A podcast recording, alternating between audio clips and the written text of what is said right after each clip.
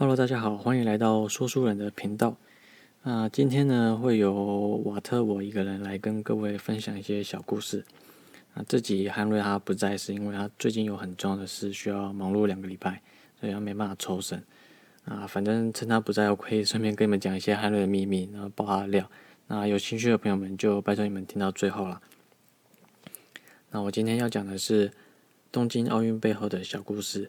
其实最近这段奥运赛事期间，我们台湾掀起了不小的风潮嘛，几乎所有代表台湾出战的运动员都受到了很多关注与讨论。那我们身在台湾就会觉得，哎还还是蛮有这个共襄盛举的感觉。只是不过今年的奥运跟全在在全世界来说，其实不像之前一样，就是都抢占了很多媒体版面。那主要就是因为这个病毒的关系嘛，就是延期啊，然后很多选手退赛。所以就影响了今年奥运的可看性。那我们我们就收集了一些材料，那分享一些关于今年赛事本身之外的背后的小故事。那第一个故事呢是今年东京奥运的赞助商。那为什么要讲提到今年的赞助商？因为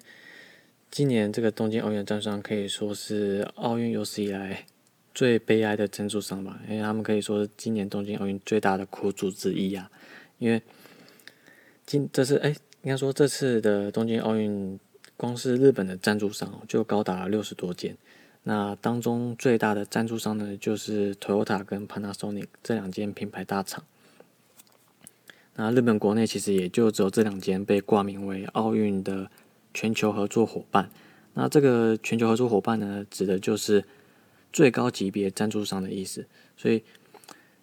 只有这个被列为奥运全球合作伙伴的这些赞助商，他才可以在他的商业广告当中加入这个奥运的 logo 标志，来达到促进宣传的效果。那所以如果你身在台湾的话，有看到这两个品牌的广告，嗯，都可以留意看看，哎，有没有看到奥运 logo 出现？应该是还蛮显眼的。那如果是在日本内地的话，其实是看不到这些广告的。那原因就是呢，因为呃，不知道大家知不知道，今年上半年日本政府他向全世界喊话说，除非世界末日，不然他是不会取消奥运的。那言下之意就是他死都要办奥运嘛。那这是这个政策呢，在日本内部引起了不少民间的反弹。那主要就是因为从去年以来，日本的疫情其实就三番两次出现破口嘛，还出现五六波疫情。那这激出了反对奥运的民意啊。那当中有段时间，甚至是高达了八成的民意都反对奥运继续举办。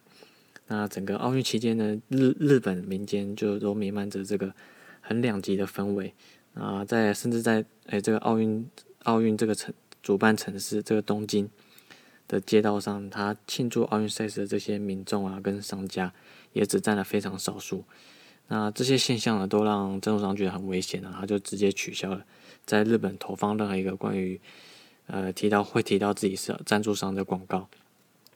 那不能打广告是一个，那甚至有很多赞助商是直接取消派代表去参加这个开幕仪式，那做这么多，他们为了就是生怕自己会被认为是今年这个硬要举办奥运的帮凶之一，那如果说被牵扯进去的话，他们很怕会会变成这个。日本民众的头号公敌啊，因为要是被日本民众群起激愤的话，那他们会打击到这个日本这些品牌在当地的企业形象嘛。所以，几乎这些日本在地的赞助赞助商都很后悔说赞助东京奥运这件事情。那甚至就有公司他就提到自己好几次要向这个奥运官方，就是这个奥委会要申请去撤下自家 logo。那最后就是因为在这个。步骤太繁琐了，然后当初合约又没有提到这些，诶，比较没人想到这些细节，所以就三番两次的申请都就是都都没有很顺利的进行下去，所以他们就诶还是挂名在上面。那这些真。因为赞助东京奥运这件事情啊，然后甚至是让他们也接着接到了很多客诉的电话，就质疑他们为何要赞助这个东京奥运。所以这些赞助商赞花了这些大把钞票去赞助这今年的奥运，但是他们却没有达到宣传的效果，反而还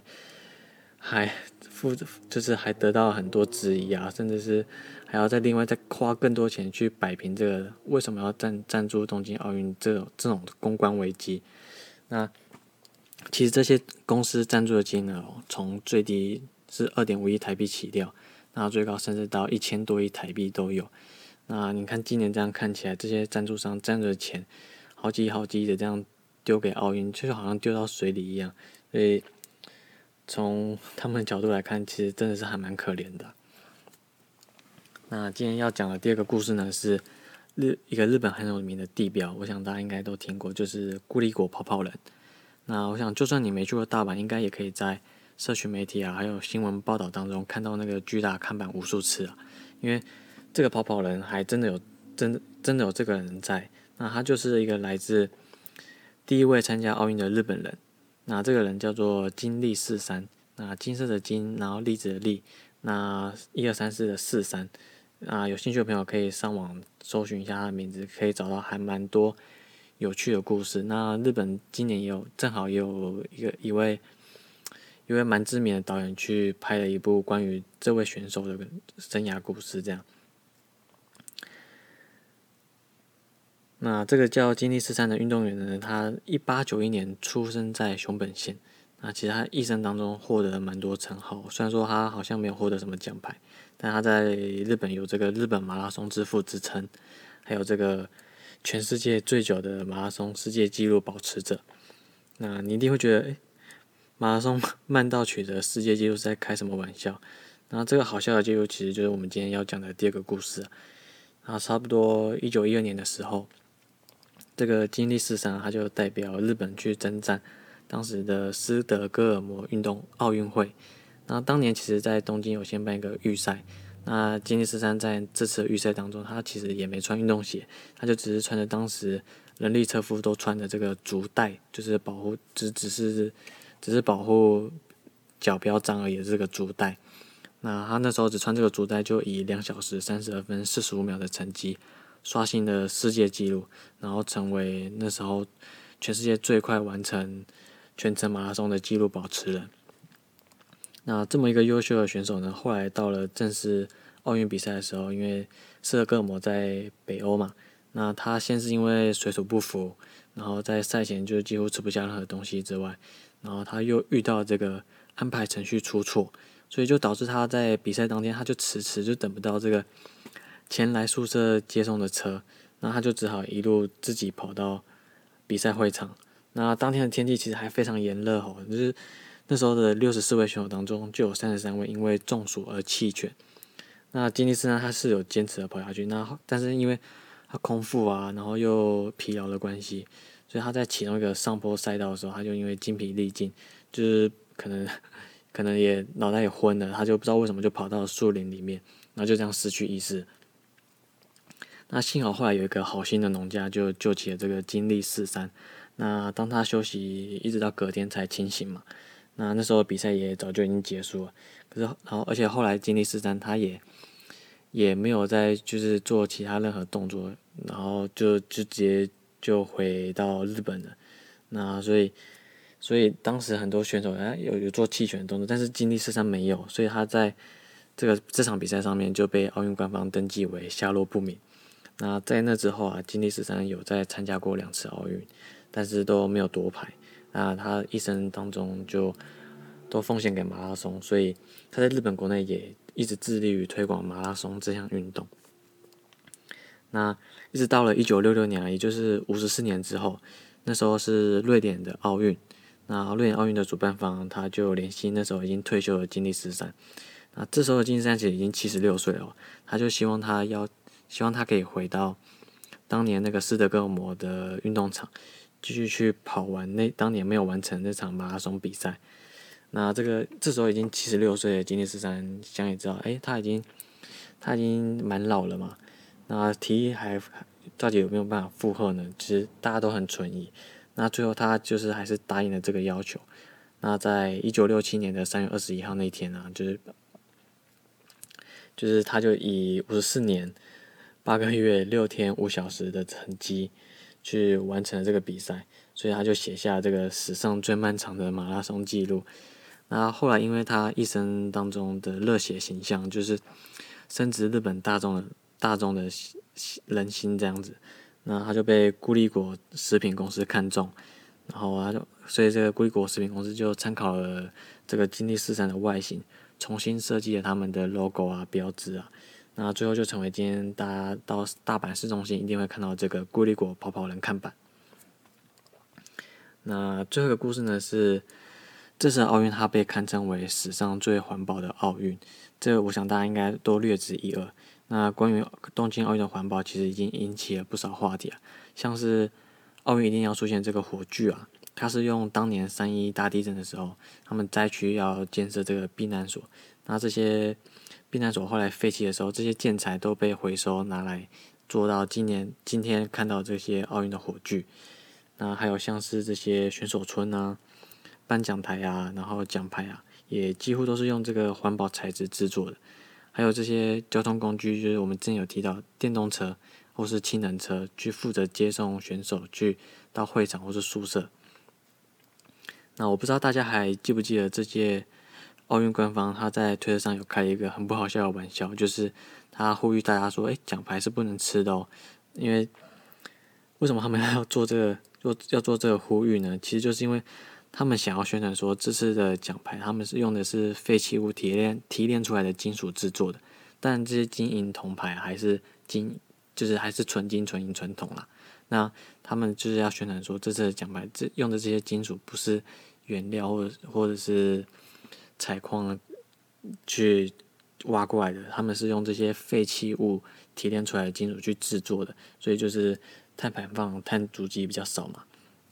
那官方的介绍就有提到说，打到奖牌用的金属啊，其实全部都是由日本人民捐赠的。那他们是从两年前就开始规划这件事情。那东京奥运的官方主办方，他们就在各个学校，啊还有一些电子零售店铺，就有点类似光华商场，或者说诶笔电、手机的贩卖店的门口，他们就设置一个黄色的捐赠箱，然后让他们当地民众去丢弃这些。诶，废弃啊，不要的这个些电子产品，那据说最后回收到了六百二十二十一万只的废弃产品那像是有手机啊、相机啊、音响等等这些，那其实这些东西，诶，里面的线材啊，或者说里面的主机板啊，其实都有不少金属在里面。那反正他们总共就收集了，诶，七万多七万多吨的废弃金属，然后最后再透过特殊的技术去把它。提炼出来，然后去制造、压铸，成为今天我们在奥运颁奖台上面看到的这些奖牌。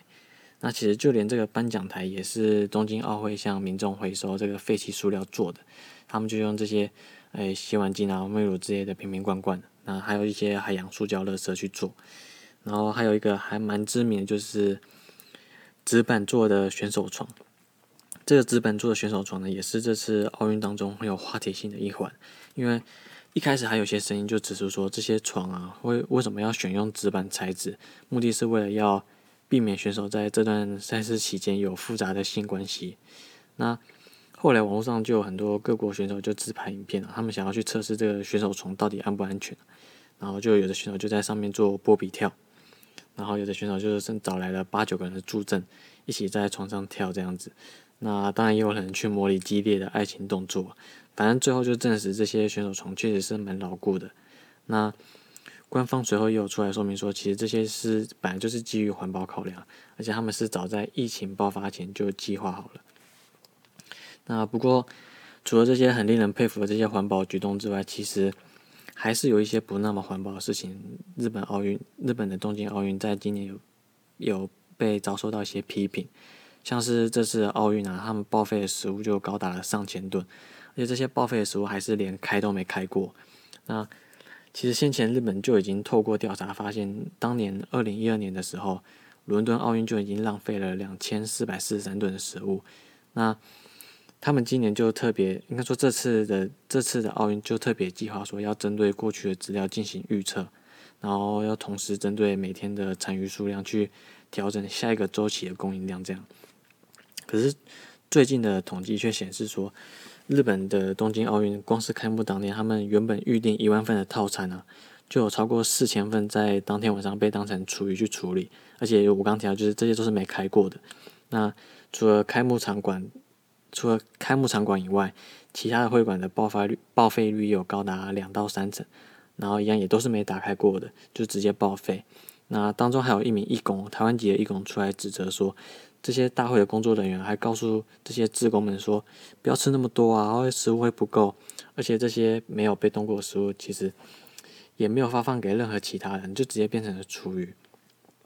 那其中一位参加工作计划的执行经理，他就表示说，呃，这件事对奥会奥委会造成了不小的打击，可以看得出来这个。节能减碳跟环保其实已经不像以前一样，是一个自我要求的事情那么简单了。因为未来未来跟未来政府啊跟企业的环保行动一定会比比今年来的再更强烈，而且会看起来越来越像是义务啊。因为如果如果任何就是不环保行为出现的话，反而还会被当成是呃可能是违法或者是罪这样子，然后还会让会让他们面临到更多成本。所以我觉得也呼应到了。今年为什么我们会看到很多地方世界各地的气候变得很极端，有很多大洪水啊，或者是呃野火变得越来越多这样子？那我们今天的故事就到这边了。那我们简单分享的这些在东京奥运背后的有趣故事。那如果说你是对日本有兴趣的朋友们，有更多有趣的故事可以分享的话，那欢迎你们到我们的 IG 分享给我们知道。那我们今天的节目就到这里。那想念汉瑞的朋友们，麻烦你们帮我们私讯粉丝专业扣一颗爱心，那你就可以获得一则关于汉瑞的八卦。那今天就到这边，拜拜。